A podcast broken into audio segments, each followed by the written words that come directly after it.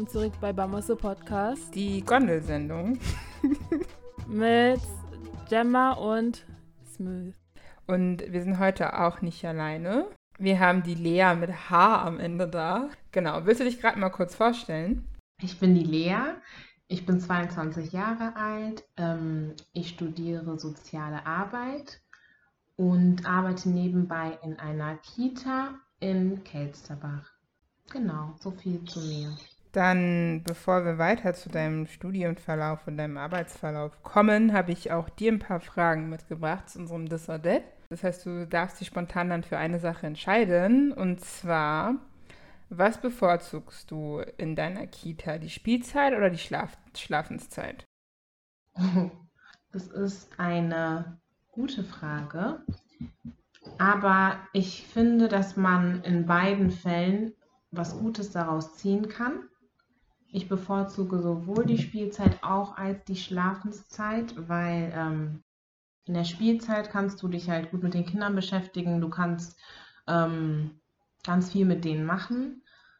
Und es ist ja nicht nur Spielzeit, es ist auch Zeit zum Erforschen. Es ist Zeit äh, für gewisse Sachen, die die Entwicklung vorantreiben. Und in der Schlafenszeit geht es eigentlich nur um uns oder um mich, weil ich dann mehr Vorbereitungszeit habe. Also ich muss zwar auch aufpassen, wir sind jetzt äh, in einer Gruppe, wo wir drei Erzieherinnen sind und ähm, da macht dann halt einer Pause, der andere macht Vorbereitungszeit und der andere macht Schlafwache. Und ähm, in der Zeit mag ich es halt auch, weil ich halt wie gesagt, Vorbereitungszeit machen kann. Da kann ich Portfolios vorbereiten für die Kinder. Das sind ähm, so kleine Mappen, wo dann ganz viele Sachen über deren Kindergartenzeit äh, ver verteilt drin ist. Also ganz viele Bilder, ganz viele Texte. Sowas kann ich halt machen. Oder halt, wie gesagt, Elterngespräche vorbereiten und so weiter und so weiter. Ich habe ziemlich viele Follow-up-Questions und ich frage ich dich dann gleich. Dann zur nächsten Frage erstmal. Lieber vorlesen oder mit den Kiddies singen? Lieber mit den Kiddies singen. Wahrscheinlich, weil sie dann auch aktiv sind.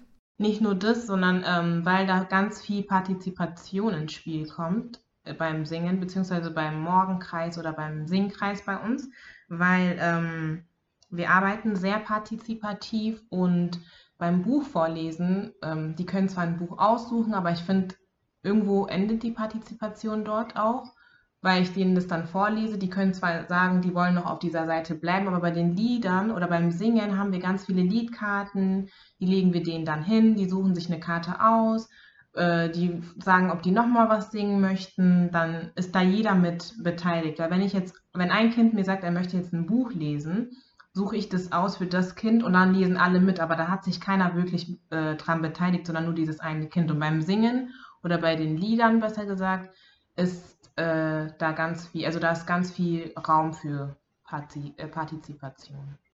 Okay. Dann die nächste Frage: Eltern oder Kinder? das ist eine schwere Frage. Also meinst du, mit wem ich eher yeah. äh, arbeite? Mit den Kindern auf jeden Fall. Also wir arbeiten ja für die Eltern, das sind unsere Klienten und die geben uns das Wertvollste, was sie haben, es zu beschützen und ähm, ich arbeite, also ich beschütze lieber, weil mit den Eltern, ich habe, also wir reden auch ganz viel und wir tauschen uns auch ganz viel aus, aber ich glaube, wenn ich jetzt einen ganzen Tag mit den Eltern verbringen müsste, statt mit den Kindern, wäre das auch ganz, also das wäre dann nicht mein Beruf, sage ich jetzt mal, so lieber Kinder. Okay, und ähm, dann das letzte, Babys oder Kleinkinder? Mm, Kleinkinder. Bei uns in der Einrichtung sind die Kinder zehn Monate alt bis sechs Jahre. Und ähm, deswegen, ich habe jetzt noch nie wirklich außerhalb meines Berufes mit, nee, außerhalb meines Privatlebens mit Babys gearbeitet, jetzt spezifisch. Es waren immer Kleinkinder, also Kinder, die gerade am Krabbeln sind äh, oder laufen lernen. Und ähm, ich finde, mit denen kannst du halt auch ein bisschen mehr machen, weil ich glaube, in der Arbeit mit Babys ist es halt ganz viel Beobachtung oder halt, also ich weiß nicht, ich glaube einfach Kleinkinder, sage ich jetzt mal. Mit Kleinkindern. Okay, dann sind wir auch schon am Ende.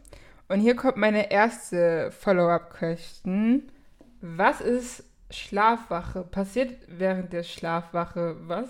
Ähm, also bei uns ist es so, dass es eingeführt wurde, dass während dem Schlafen einer im Schlafraum sitzt. Also der Schlafraum ist ähm, ein Teil des Gruppenraumes mit einer, also wo halt eine Tür diesen Raum abgrenzt. Das ist halt ein eigener Raum einfach, aber der ist in der Gruppe drin. Das ist wie eine Wohnung. Du machst einfach die andere Tür auf und bist dann halt drinnen. Und ähm, wir haben zwar ein Babyphone, also dieser Schlafraum ist mit einem Babyphone ausgestattet, aber ähm, da sollte halt manchmal jemand drin sitzen, weil man weiß, also bei kleinen Kindern weißt du ja nicht. Also es kann sein, dass irgendwas passiert oder keine Ahnung. Also das Babyphone kann zwar an sein, aber wenn jetzt, äh, wenn jetzt was passiert, du machst erstmal die Tür auf, gehst erstmal zu dem Kind hin, dann ist das halt voll unruhig in dem Schlafraum. Und äh, manchmal sitzt da halt jemand drin, wie gesagt, und ist da halt einfach mit den Kindern. Wobei ich aber auch sagen muss, das ist eine Sache, die eingeführt wurde, wir aber nicht so wirklich machen, weil wir jetzt wegen Corona so kleine Gruppen haben und ähm, die so verteilt liegen. Also das ist, da würd, würde nicht so viel Unruhe reinkommen, sage ich jetzt einfach. Mhm. Bei mir damals war das, also ich habe auch im Kindergarten mal gearbeitet und bei mir damals war das so, dass man nur gewartet hat, bis die Kinder eingeschlafen ist und man danach dann einfach rausgegangen ist und dann hatte man immer noch das Babyphone, um zu hören, ob da irgendwelche Geräusche kommen und dann ist man hingegangen und hat nachgehorcht, ob da vielleicht doch irgendjemand wach ist und dann ist man erst reingegangen. Also ich glaube, das ist so ähnlich wie bei dir, ab, also je nachdem, was für Kinder du da hast und wie deren Schlafrhythmus ist, ähm, entscheidet man dann immer wieder, ob man dann wirklich drinnen bleibt oder ob man danach wieder rausgeht oder nicht. Genau, also bei uns, äh, wie gesagt, ich weiß nicht, ob ich es gesagt habe, aber ich bin in einer Kinderkrippe. Also wir haben zwei ähm, altersgemischte Gruppen im Haus, also zwei altersgemischte Bereiche oder keine Ahnung, wie man es gerade nennt. Aber es gibt äh, die U3-Ebene und die Ü3-Ebene, also die unter Dreijährigen und die über Dreijährigen. Und ich bin bei den unter Dreijährigen und das ist halt auch so, wie du gerade erwähnt hast. Also bei uns warten wir nicht, bis die Kinder schlafen, sondern wir legen uns zu denen hin und legen sie halt schlafen. Da passiert ganz viel Mhm. Streicheln, keine Ahnung, die Hand halten oder so. Und ähm, danach gibt es halt diese Schlafwache manchmal, die dann drinnen bleibt und dort aufpasst, dass da nichts passiert. Genau. Gibt es da ein Bett in dem Raum? So ganz dumm gefragt. Für uns? Ja, Nee, und für die Kiddies. nur, da sind nur Schlaf, also es sind so Kojen mit äh, Matratzen, Kissen, Decken und da hat so jeder seinen eigenen Bereich. Also ich kenne das damals, ich habe damals in einem Kindergarten gearbeitet, das war so ein Schulpraktikum und da war es einfach eine Turnhalle, wo dann irgendwelche Decken und sowas sind. Aber bei uns ist es nicht, also in der Krippe ist es glaube ich anders. Da gibt es richtige Schlafbetten und ähm, die Kinder werden dort schlafen gelegt, genau. Aber für uns gibt es da keine Betten. Wir können uns aber irgendwas, äh, wir haben ganz viele Decken und Kuscheltiere und sowas in, in der Gruppe, da kannst du dir was mitnehmen und äh, dich da drauflegen. Manchmal liege ich da mit den Kindern und schlafe selber fast ein. Also ich liege da aber nicht, ich liege da nicht auf dem Boden. Also, ja. Ja, das mit der Turnhalle hatte ich. Ich hatte vor kurzem diese, diesen Rückblick von mir. Wir hatten in der Turn, also ich habe in der Turnhalle im Kindergarten geschlafen, aber wir hatten so kleine Betten, die waren so aufgestapelt. Und dann hat jeder immer ein Bett genommen und da waren schon Kissen und Decke drin und dann haben wir uns einfach immer einen Platz in der Turnhalle gesucht und haben uns dann reingelegt. Das war schön. Das waren schöne Zeiten. Und meine zweite Follow, meine zweite Follow-up-Question wäre Portfoliobogen, Bögen. Was ist das denn? Das ist ein Ordner, wo ganz viele, wie heißt es denn?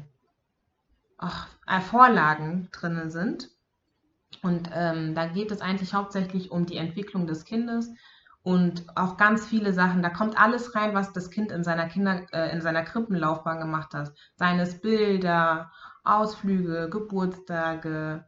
Und da sind halt ähm, ganz viele Sachen, die dann auch ähm, mit den Sozialkompetenzen des Kindes was zu tun hat. Also zum Beispiel meine besten Freunde ähm, in, der Krippenzeit. Da sind immer Bilder und ganz viel Geschriebenes oder du und ich, also die Erzieher und das Kind, welches Verhältnis hat man, wie nehme ich das Kind wahr und so. Aber das wird natürlich nicht in einer ähm, schweren Sprache geschrieben, sondern eher so eine Kindersprache. Einfach damit das Kind das, falls es dann irgendwann lesen kann, sich diesen Ordner angucken kann und sehen kann, ey, das habe ich im, äh, in der Krippe gemacht Und ich finde das total schön, weil ich habe sowas nicht gehabt. Ich hatte, glaube ich, so ein kleines Heft, wo dann drei, vier Bilder drin waren oder so zum Abschied und die haben das halt nicht. Die haben halt einen ganzen Ordner, wo dann wirklich alles über diese drei Jahre oder diese zwei Jahre, wo die da waren, drin ist. Und ähm, bei uns, wenn die Kinder im Haus bleiben und von der Krippe in den Kindergarten gehen, wird das Buch bzw. der Ordner wird dort dann weitergeführt. Also das wird dann diese kompletten sechs Jahre sind dann, das ist so ein richtig dicker Ordner dann. Mhm. Einfach wie man sich einen Ordner vorstellt. Also jetzt nicht so ein Schnellhefter oder so, sondern ein Ordner. Und ähm, ich finde das voll schön. Also das hat dann alles drin. Da sind auch meine Handabdrücke. Ich entwickle mich, beziehungsweise ich verändere mich. Da sind dann Bilder, zum Beispiel Baby, dann ein Jahr, zwei Jahre und so weiter und so fort. Also. Wie cool. Ich glaube, ich hatte es. Ich hatte einen Schnellhefter. Ja, ich auch. Aber ich hatte äh, mehr als vier Seiten. das weiß ich. Aber ich war halt auch nicht im Kindergarten hier. Ich hatte das, glaube ich, aus der Grundschule oder sowas. Oder aus dem Hort oder irgendwie sowas. Oh, das ist cool. Also, das ist eigentlich richtig cool. Aber jetzt kommen wir mehr zu dir als Person. Warum hast du dich entschieden, soziale Arbeit zu studieren? Hm. Ich habe mich eigentlich nicht dafür entschieden. Es wurde mir einfach, keine Ahnung, also ich habe mich ja natürlich schon entschieden, weil ich das jetzt auch mache.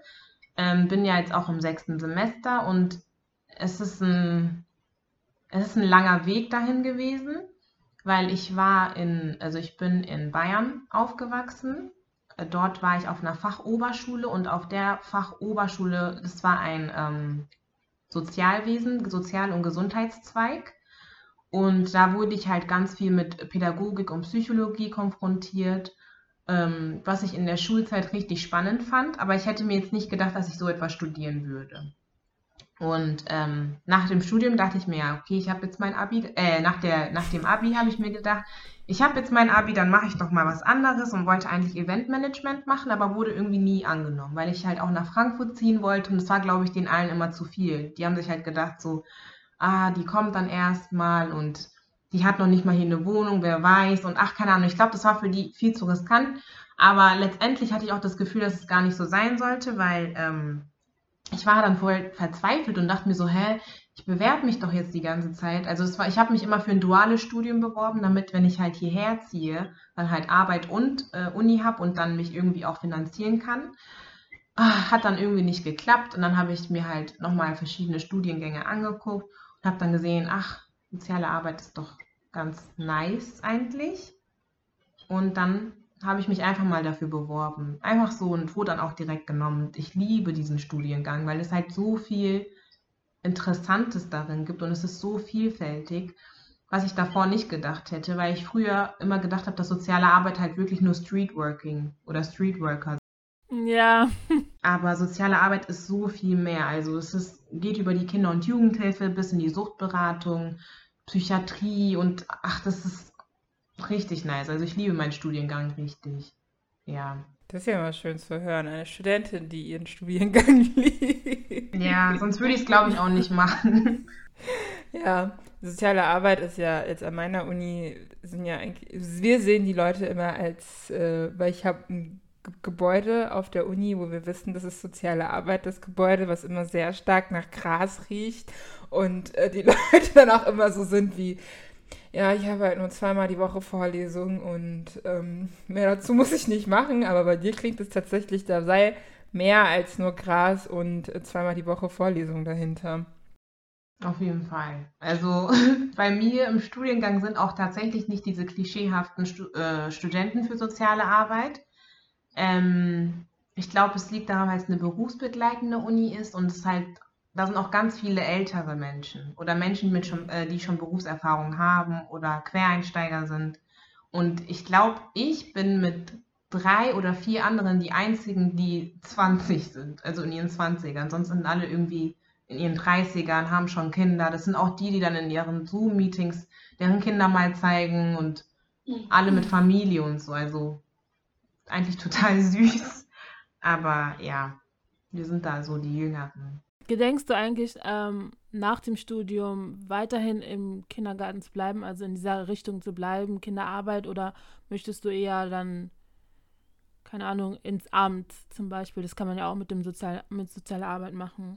Ich will eigentlich Also erstmal natürlich noch in meinem Kindergarten bleiben, weil ähm, ich finde es dort auch total schön.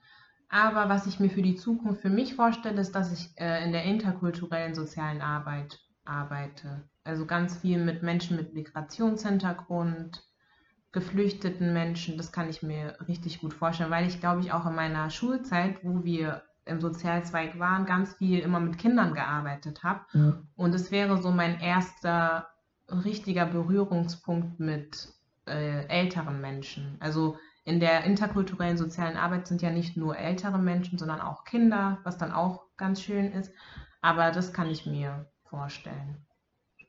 Genau, also mit Älteren mhm. dann. Was kann man sich unter interkulturelle soziale Arbeit vorstellen? Ich finde es interessant, dass es eine Bezeichnung für gibt, ja. Außer, mhm. dass du mit Migranten und Geflüchteten arbeitest. Was beinhaltet das noch alles? Hm, ich glaube, das ist auch ganz viel, das ist auch so Richtung Streetwork und halt in diesem ganzen, wenn du jetzt zum Beispiel so Schulsozialarbeiterin bist und ähm, in Schulen, ich weiß nicht, wie es hier ist, aber in, bei uns zum Beispiel gab es Ü-Klassen, das waren Übergangsklassen, wo du dann ganz viel integrativ arbeitest und ähm, inklusiv auch. Und darum geht es da tatsächlich, dass du ganz viele Menschen, die nicht aus Deutschland kommen oder nicht hier aufgewachsen sind, in den Alltag integrierst, aber halt auf interkultureller Ebene. Also jetzt nicht auf Behinderung oder sowas bezogen, was ich auch total interessant finde, aber der Bereich ist dann eher so wirklich auf die verschiedenen Kulturen, die aufeinander prallen, sich da so beziehen. Genau. Und wieso möchtest du diesen Weg einschlagen? Weil ich das voll cool finde. also, wie gesagt, das, ähm, da gibt es Arbeit mit Kindern. Also ich glaube, das ist so ein ähm, Schmelzpunkt von allem. Und ich glaube, das ist das, was soziale Arbeit tatsächlich, für mich ist das, was soziale Arbeit ist.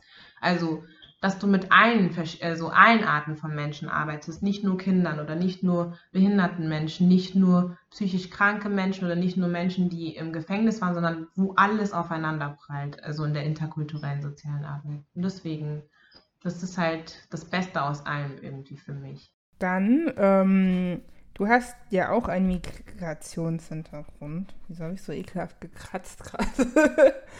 Denkst du, dass dein Migrationshintergrund dir einen Vorteil bringt in deinem Berufsfeld? Meinem aktuellen? Mhm. Ich weiß nicht. Ich habe das Gefühl, oh, ich weiß nicht, ob das Gefühl überhaupt stimmt, aber manchmal habe ich das Gefühl, dass ich äh, Ansprechpartner für ausländische Eltern sein kann, wo die dann mhm. vielleicht eher zu mir kommen, so nach dem Motto, ach, du verstehst doch, wie das ist oder ach, du weißt doch und also sowas halt, dass die dann ein bisschen lockerer drauf sind, als wenn es dann deutsche ErzieherInnen sind.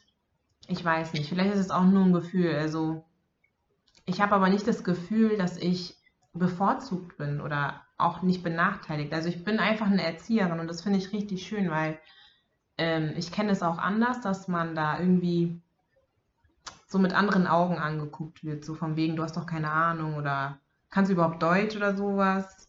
Und hier in meinem jetzigen, auf meiner jetzigen Arbeit ist es gar nicht so. Also ich habe auch nie das Gefühl, also auch gar, weder positiver Rassismus noch negativer Rassismus, also gar nichts von beiden. Deswegen fühle ich mich auch richtig wohl auf meiner Arbeit.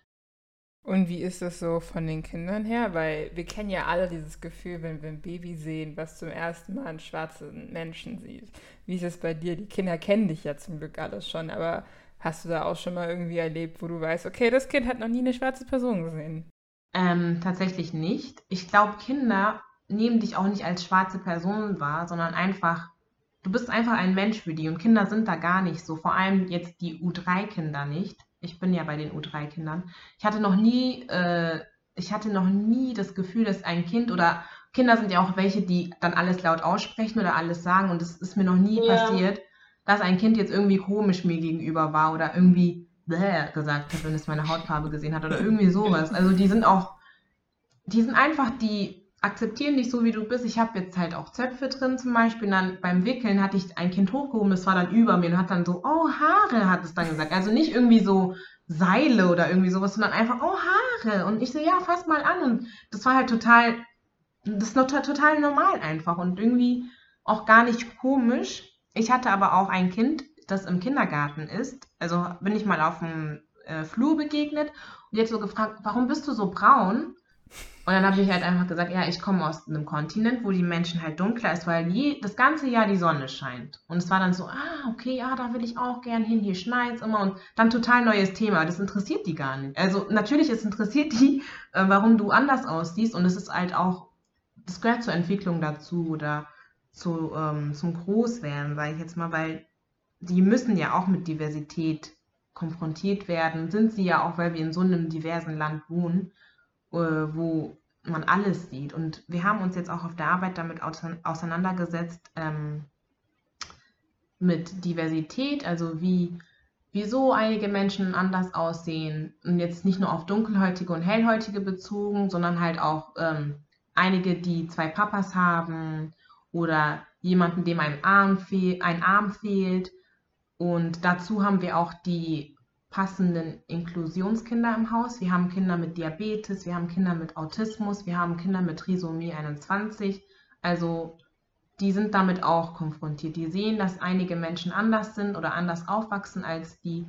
Und deswegen finde ich das schön, wenn die fragen und ich bin da auch gar nicht beleidigt oder so. Das heißt, also ich gehe jetzt mal davon aus, dass ihr dann auch die entsprechenden Bücher dazu habt, oder? Oder auch dann die Puppen habt oder beziehungsweise dafür sorgt, dass Diversität in dem Bereich besteht bei euch, oder?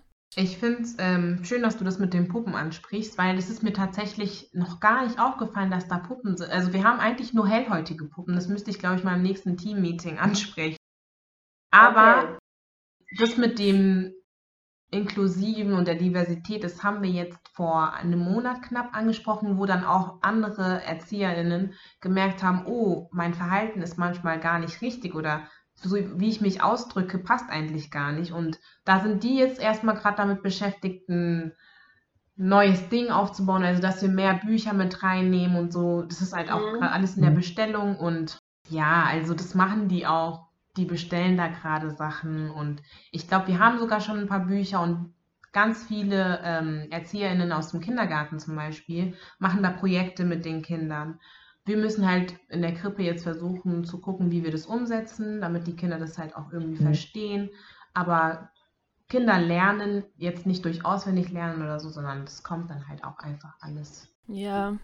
Genau, weil ich erinnere mich zum Beispiel bei mir im Kindergarten, in dem ich gearbeitet habe, dass wir halt zum Beispiel jetzt die Puppensache schon ähm, ähm, beantwortet hatten. Also es gab schwarze Puppen. Das heißt, für die war das dann schon so Normalität. Und ich glaube, das wird dann bei euch genauso sein. Die sind dann einfach da, dann ist es, oh krass, neue Puppen, die sind eine andere Hautfarbe, aber dann wird es direkt angenommen und dann ist auch alles okay. Genau. Dann wird nichts Großartiges darüber diskutiert. Ja. Also mein Gedankengang. Ich denke, es ist ja sehr, also ich finde es super, dass du dich dazu entschieden hast, den Weg zu gehen, den du jetzt gehst. Und ich glaube einfach, dass Diversität auch sehr wichtig ist in in den Erzieherinnen, weil ich halt einfach nicht so diverse Erzieherinnen hatte. Und ich glaube, in der, im Kindsein oder in, dein, in deiner Kindheit werden so viele Grundsteine für dein zukünftiges Leben gesetzt. Und wenn du halt einfach Menschen nicht so kennenlernst, äh, weil Kinder sind wirklich so, du hast ja schon gesagt, die sagen das, was sie denken. Und wenn sie aber was sehen, dann, was, wenn sie es halt schon früh, früh beigebracht bekommen, dann werden sie da ja auch nie irgendwie einen Fehler drum sehen. Ich finde einfach, deine Beschreibung gerade hat uns wieder gezeigt, dass Rassismus etwas ist, was Leute antrainiert kriegen und was Leute beigebracht kriegen, weil Kinder sind nicht in der Lage, Menschen zu unterscheiden. Zumindest wenn sie Menschen unterscheiden, ist es für die nicht so ein großer Prozess wie, oh, ich muss die Person jetzt, weil sie anders ist, hassen oder ich muss die Person jetzt, weil sie mhm. anders ist, diskriminieren. Wie denkst du denn, ist denn die Diversität in deinem Beruf? Also die, die Pädagogen, wie, wie divers ist das? Ist es eher weiß? Ist es eher männlich? Ist es eher weiblich? Also bei uns ist es ähm, im Krippenbereich gibt es nur Frauen. Im Kindergartenbereich ist es dann ein bisschen anders. Da gibt es, glaube ich, boah, ich, ich könnte die tatsächlich in, also an einer Hand aufzählen, aber ich weiß gerade nicht auswendig, wie viele da sind, weil da auch ganz viel Aushilfen und ähm, Teilzeitarbeiter und alles mit dabei sind. Aber von den Nationalitäten her gibt es da auch verschiedene, aber es ist mehr Deutsch, muss ich ehrlich gestehen. Mehr Deutsch, ähm, ja, also ich glaube, wir haben wir haben von den Kindern sehr viele Nationalitäten im Haus, aber bei den Erziehern weiß ich es nicht. Ich weiß auch nicht, ob es mehr Deutsch ist. Ich glaube, das ist gelogen, was ich gerade sage. Es ist gemischt. Es ist tatsächlich gemischt. Also, ja, es ist gemischt von den Nationalitäten her. Doch. Aber das Geschlechterverhältnis ist klar mehr Frauen. Auf jeden Fall. Also, boah, ich kann jetzt mal ganz kurz überlegen. Wir haben, ich glaube, vier Männer im Haus. Und wir sind, Wie viele Frauen? wir sind 27 MitarbeiterInnen. Also, das ist schon deutlich. Aber das ist halt auch so, dass in den Kindergartenberufen oder halt so Kindergartengruppe ist halt meistens, sind es meistens Frauenberufe, wobei man auch sagen muss, dass Männer herzlich willkommen sind. Also da wird jetzt nicht irgendwie aussortiert und irgendwie gesagt, ja, weil das ein Mann ist, nehmen wir den jetzt nicht an oder sowas. Es ist halt, da kommen viel mehr Frauenbewerbungen Bewerbungen rein als Männerbewerbungen. Wir hatten mehr Männer in der Vergangenheit, aber die haben sich dann zum Beispiel entschieden, was anderes zu machen. Genau. Ja, ich glaube, nochmal zurück zur Diversität und Nationalität. Ich glaube, es liegt, also es kommt auch immer drauf an, wo dieser Kindergarten gerade ist und ob dieser Kindergarten ein öffentlicher Kindergarten ist oder privat. Ähm, bei mir zum Beispiel war das so, dass es ein privater Kindergarten war und dementsprechend hat man extrem darauf geachtet, dass man schon sehr, ähm, schon sehr voran ist mit der ganzen Diversität und so, weil man versucht hat, darauf so ein Licht zu werfen und es dann den Kindergarten quasi auch so zu vermarkten. Und wenn es ein öffentlicher ist, dann ist es dann nochmal was anderes, glaube ich. Ich weiß nicht, wie deine Erfahrung damit ist in den verschiedenen, wo du jetzt schon gearbeitet hast. Ich überlege gerade. Also ich muss auch dazu sagen, dass ich in Hessen das erste Mal in einem Kindergarten arbeite. Davor habe ich mal in Bayern gearbeitet. Und jetzt ohne Bayern-Shaming, aber Bayern ist, glaube ich, nicht, äh, für, nicht für seine ähm, Offenheit ausländischen oder Menschen mit Migrationshintergrund. Die sind nicht dafür bekannt, dass die irgendwie. Ähm, aber ich glaube, das ändert sich auch gerade irgendwo. Aber so wie ich aufgewachsen bin, war das nicht so. Und in den Kindergärten, wo ich gearbeitet habe, könnte ich keine einzige ähm, Person mit Migrationshintergrund nennen, um ehrlich zu sein. Was hier natürlich anders ist. Was auch hier meine Angst war, dass die Menschen mich irgendwie ähm, dass die Vorurteile oder sowas haben, aber ich hatte nie das Gefühl. Nie. Von den Eltern nicht, von den Kindern nicht, von meinen, äh, Erzie äh, von meinen Kolleginnen nicht und auch nicht von meinen Leitungen. Genau. Ja, ja Frankfurt, Rhein-Main-Gebiet. sind da ein bisschen offener, ne? Ja. ja. FFM bleibt stabil. Bist du in einem privaten Kindergarten oder in einem öffentlichen Kindergarten? Es ist ein, das ist ein bisschen schwer für mich, die Frage, weil ich es ich weiß es eigentlich genau. Es ist ein freier Träger. Das heißt, die sind nicht an der Stadt gebunden. Die sind aber auch nicht privat. Also so ein Zwischending ist das. Das ist ein freier Träger, die ähm, sich nicht an die Dinge der Stadt hält. Weil wenn die Stadt jetzt zum Beispiel entscheidet, alle Kindergärten schließen, dann ähm, kann unsere, unser Kindergarten sagen, ja, wir machen einfach nur verkürzte Öffnungszeiten. Genau. Mhm. Das ist jetzt voll peinlich, weil ich es echt nicht weiß. Kein Problem. Wie ist es denn während Corona jetzt gewesen, das letzte Jahr? Wie war es für die Kiddies? Wie war es für die Erzieherinnen? Es war ein Auf und Ab. Erzieherinnen. Ja, ein Auf und Ab war es. Und Corona, also mein Professor hat gerade heute ein Dings gesagt, eine wie sagt man das denn, ein Sprichwort. Hat, er hat gesagt, jede Stunde wird eine neue Sau durchs Dorf gejagt. Und es ist einfach Corona. Also jeden Tag wird was Neues beschlossen. Jeden Tag gibt es, also jetzt nicht jeden Tag, das ist jetzt übertrieben, wie ich das sage, aber es ist halt immer wieder was Neues. Alle 14 Tage kommt eine neue Regelung. Ähm, für die Kinder total anstrengend. Es gibt Kinder, die ich seit Dezember nicht mehr gesehen habe, weil die Eltern sich dazu beschlossen haben, die Kinder von zu Hause aus zu betreuen. Ähm, gut, soll jeder machen, wie er es mag, aber es ist halt total schade, dass das Kind eigentlich einen Kindergarten gewohnt ist. Aber dann halt zu Hause ist halt auch schön, wie gesagt, mit den Eltern vielleicht mehr Zeit verbringen zu können. Aber Corona ist, okay, Corona hat ganz, ganz viel auf den Kopf gestellt. Und es ist halt für die Kinder jetzt, glaube ich, Alltag, aber für uns ist es immer noch so, wir sind es ja anders gewohnt. Es ist, glaube ich, die, die Hälfte deres, deren Leben haben die jetzt schon Corona kennengelernt oder mit Corona gelebt, die kennen es gar nicht anders. Einige, seitdem sie äh, reden oder laufen können, gibt es Corona und wir sind halt immer noch sehr wir, es nervt uns und wir denken uns, wann hört es endlich auf, aber die kennen es gar nicht anders. Also die Kinder können besser äh, unterscheiden, wie Menschen ohne Maske, äh, was sage ich da? Die Kinder können besser erkennen, wie die wer die Menschen sind mit Maske als wir. Also, weil die nur Menschen mit Maske kennen. Und das ist das. Ja. Oh, Corona-Babys. Ja, das sind Corona-Babys. Ich werde äh, werd jetzt auch nächste Woche ein Kind eingewöhnen, was dann tatsächlich 2020 geboren wurde. Also komplettes Corona-Baby. Boah, die sind schon groß. Ja. Ja, die sind schon eins. ja, wow. Yeah. Schei. An uns, an uns merkt man das nicht wirklich, wenn wir älter werden, so. Aber an den kleinen Kindern, da merkst du richtig so, okay, Moment, ich bin, glaube ich, auch sehr alt geworden jetzt mittlerweile. Ja, das stimmt. Hm. Dann ähm, kommen wir langsam zum Ende. Hättest du noch eine Hättest du irgendwas, was du gerne noch mit uns teilen möchtest für zukünftige Pädagogen? Eltern. Eltern. Ich würde sagen an die Eltern, habt keine Angst davor, eure Kinder in die Krippe zu schicken oder in den Kindergarten.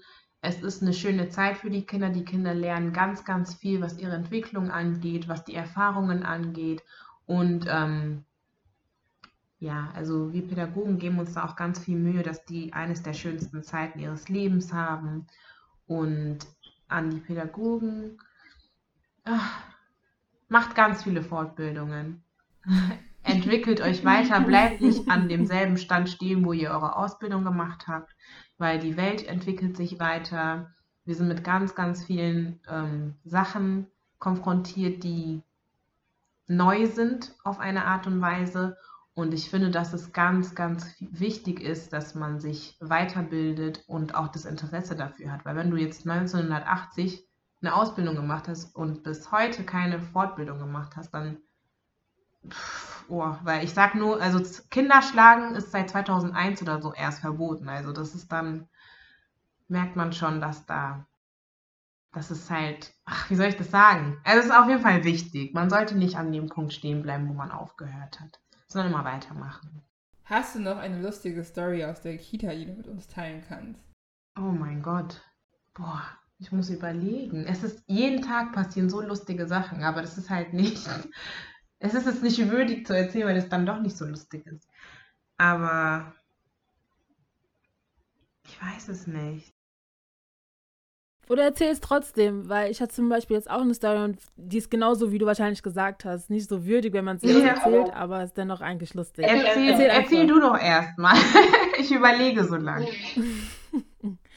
okay, also ich war damals ja in der Kinderkrippe, also wirklich nur U3. Und da war ein zweijähriger Junge, der ein, genau, es waren zwei zweijährige Kinder, die waren ähm, ein, ein Junge und ein Mädchen und die wollten auf ein ein, ein sieben Monate altes Baby aufpassen. Und dann hat und dann hat der kleine Junge zu, der, zu dem kleinen Mädchen gesagt, so, du musst aufpassen, wenn du sie zu sehr festhältst, dann kann sie sterben. Oh nein! Oh nein! das fand ich so süß, weil, weil das war so, sie wird nicht sterben. Aber oh nein! So, sie, er hat zu ihr gemeint, so, du musst aufpassen, wenn du sie zu festhältst, dann stirbt sie. Ja. Ja, genau, das war meine Story, die habe ich bis jetzt nicht vergessen. Ich, ich finde es so süß. Ich, wenn ich jetzt bis zurückdenke, ist es so süß, immer noch. Wie alt war das ja. Kind, was es gesagt hat? Zwei, zwei. Süß, richtig süß. Ja, ja. Ich frage mich, wie solche, solche Gedanken in den Kopf der Kinder bilden. Ja, das ist so das, süß, ne? Es passiert so viel bei denen, was man gar nicht denkt oder wo man auch gar nicht denken würde, dass die das sagen können. Ich habe auch ein Kind, was zu mir, das ist äh, jetzt zwei geworden, das hat einfach zu mir gesagt, auf Wiedersehen. Ich so, was? auf Wieder was? auf Wiedersehen. Äh, ich glaube, ich weiß nicht, ob es eine lustige Geschichte ist, wie gesagt, aber ähm, in der Zeit, als Corona so angefangen hat, hatten wir, ähm, wie heißt es denn nochmal? Wir hatten nur offen für die Eltern, die es wirklich brauchten. Also Eltern, die nach Notbetreuung. Genau. Die äh, Eltern, die nachweisen konnten, dass die in berufsrelevanten, nee, systemrelevant, Also wir hatten nur ähm, Kinder, deren Eltern in systemrelevanten Berufen gearbeitet haben. Und dann hatten wir halt irgendwie nur im ganzen Haus vielleicht zehn Kinder oder so von 100. Und ähm, jede Gruppe konnte dann eine Woche auf eine Gruppe, also die eine Gruppe aufpassen und dann die andere war eine andere äh, Gruppe von Erzieherinnen dran. Und wir hatten dann halt einen Jungen, der war mit seiner Schwester in unserer Gruppe, mit, sein, mit einem Kumpel von ihm und ich glaube noch einem anderen Kind. Und der hatte halt, nee, da waren drei Krippenkinder und zwei Kindergartenkinder. Aber an dem Tag war sein Kumpel, sein Freund, der war nicht da. Das heißt, er war alleine mit diesen kleinen Krippenkindern, die noch nicht mal äh, laufen konnten oder mit einem Kissen gestützt werden mussten, weil die nicht sitzen können. Er hatte sowas von keinen Bock, dass er die ganze Zeit mit seinem Kopf in der Hand da saß und hat dann die ganze Zeit aus dem Fenster geschaut und dann meinte ich doch, ach komm, isst doch was und nee, keine Lust, komm, wollen wir was spielen. Der wollte einfach nichts machen, weil er keinen Bock auf diesen Tag hatte. Und dann hat eines, eines der Krippenkinder hat gehustet und dann ist er voll sauer geworden. Toll, jetzt habe ich auch noch Corona. Und ich dachte mir so,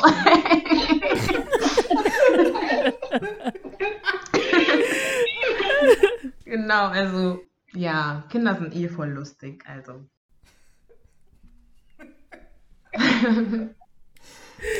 oh, ist auch noch Corona. Ja, auch noch. Mir ist so langweilig und jetzt habe ich auch noch Corona. So nach dem Motto. Dann zum Ende. Was ist dein Medi der Woche? Das Medi der Woche ist etwas, was dich die letzte Woche super glücklich gemacht hast oder was dir Freude geschenkt hat, dass es kann egal sein. Es kann was zu essen sein, es kann ein Buch sein, es kann das Wetter sein, es kann was auch immer du möchtest sein. Mm, okay, ich war letzte Woche, also ich arbeite halt nicht jeden Tag, ich arbeite dreimal die Woche und da, also vor, vor diesen drei Tagen, wo ich hätte arbeiten sollen, war meine Gruppe in Quarantäne, weil ähm, ein Schnelltest gemacht wurde und der positiv war. Aber das hat sich beim PCR-Test als negativ rausgestellt. Und das heißt, ich hatte die Kinder dann eine Woche nicht gesehen, also fünf Tage nicht.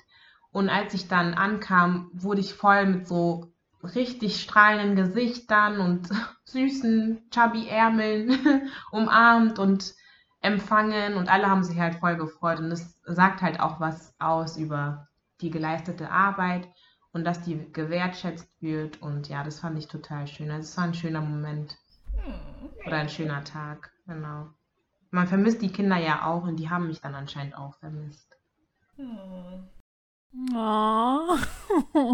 Das, das muss doch bestimmt voll schwer sein, in so einer Kita zu arbeiten und kein Babyfieber zu haben. Oh, ich habe immer Babyfieber. Ich sag auch immer zu meinem Freund, ich sag jedes Mal, und vor allem die Menschen, mit denen ich damals zur Schule gegangen bin, heiraten und haben Kinder und ich denke mir, wo bin ich eigentlich so in meinem Leben? Und die sind alle einfach auch 20, 22, 21. Hä? Was passiert da? Also, Ja, aber wir sind ja ein Stück älter als du und bei uns, also bei mir zumindest, noch nicht so viele Leute verheiratet und verlobt. Also Das ist voll komisch. They're rushing. Kennst du das? They are rushing. Ja, ich kenne viele, die gesagt haben, die wollen jung schon Eltern werden. Das machen die auch. Und die sind auch mitten im Leben, also fertig mit der Ausbildung, ähm, sind verheiratet und so. Das ist schon krass, ja. Aber ich finde, manchmal habe ich auch kein Babyfieber, wo die, wenn die Kinder so ausrasten, denke ich mir so, oh, will ich schon Kinder haben? Oh, ja, ja. Das denke ich mir, auch meine Kollegin, die sagt immer zu mir, oh, wollen wir jetzt schon Kinder haben? Ich so, nee, jetzt schon eh nicht, aber ich überleg's mir nochmal. Also wenn die so richtig durchdrehen, aber es liegt halt auch daran, dass Kinder, also wir sind eine Gruppe von, also wir haben immer zwölf Kinder in den Krippengruppen. Und wenn zwölf Kinder aufeinander prallen, der eine macht so mit dem Löffel an die Schale und alle machen das nach. Die ganze Zeit. Und dann sagst du Stopp zu dem einen und dann fängt der nächste an. Dann fangen alle wieder an. Also es fängt, das ist die ganze Zeit so. Du musst denen die Schüssel dann vielleicht wegnehmen oder so. Aber es geht durchgehend dann so. Und die machen halt auch gern alles nach. Deswegen, ja, ist nochmal was anderes in einer Krippe, als wie wenn man zu Hause ist, glaube ich. So smooth. Was ist dein äh, Medi der Woche? Ich habe jetzt schon die ganze Zeit diese Duftkerze in der Hand, ne? Nee, ja, genau. Ich habe die ganze Zeit daran gerochen, weil die einfach so geil riecht. Die ist so nice. Ich möchte die auch gar nicht anzünden, weil ich dann, ja, die ist dann irgendwann leer und dann habe ich nichts mehr davon. Deswegen rieche ich halt einfach nur die ganze Zeit dann wie so eine dumme. So ein Junkie. ja. Was ist das für ein Duft? Ich kann es gar nicht beschreiben. Es ist so. Ja, keine Ahnung, ich kann es dir nicht beschreiben. Was nur steht gut. auf der Verpackung? Da steht gar nichts. Oh. Wo hast du die her? Ich habe sie geschenkt bekommen am Freitag. Ja, da steht nichts drauf. Da steht, Okay. da steht nichts drauf. Liebe Zuschauer, wir sehen, dass die äh, Zuhörer, wir sehen, dass die Kerze grün ist. Also riecht es wahrscheinlich nach etwas grünlichem. Genau, und die ist von Rossmann, falls da irgendjemand Bescheid weiß. Nein. So, was mit dir, Gemma? Also, ich darf ja jetzt wieder essen. Essen. Ah, stimmt. Also, das erkläre ich dir gleich. Und ähm, ich hatte mir, bevor ich meine, meine Darmsanierung angefangen hatte, einen Karton voller Yam gekauft und ich äh, freue mich darüber, dass sie noch gut sind und habe mir erstmal schön Yam gemacht. Was für Songs habt ihr die Woche gehört? Songs. Mhm. Was ist dein Favorite Song die Woche? Ich habe gehört, dass Justin Bieber ein neues Lied rausgebracht hat, was irgendwie Afrobeat oder äh, Dingsmäßig sich anhört. Ohne Witz. Ich weiß es nicht, ob es von Justin Bieber war. Ich habe es gehört und jemand hat gesagt Justin Bieber oder irgendwie sowas. Ich weiß es aber tatsächlich nicht. Es war ein schönes Lied, aber ich weiß nicht, wie das heißt und ich weiß auch nicht, ob es von Justin Bieber ist. Okay, wir finden den Song bestimmt noch. Deiner Smooth? ähm, von Masego Jordan Kadiata, I think. Enemies. Mein, mein Song wird sein von T-Pain. Ist mir egal welchen, weil ich habe letzte Zeit sehr viel T-Pain-Songs gehört. Okay, dann wären wir auch schon am Ende. Dann vielen, vielen, vielen lieben Dank dir, dass du da warst, Lea, mit einem H am Ende.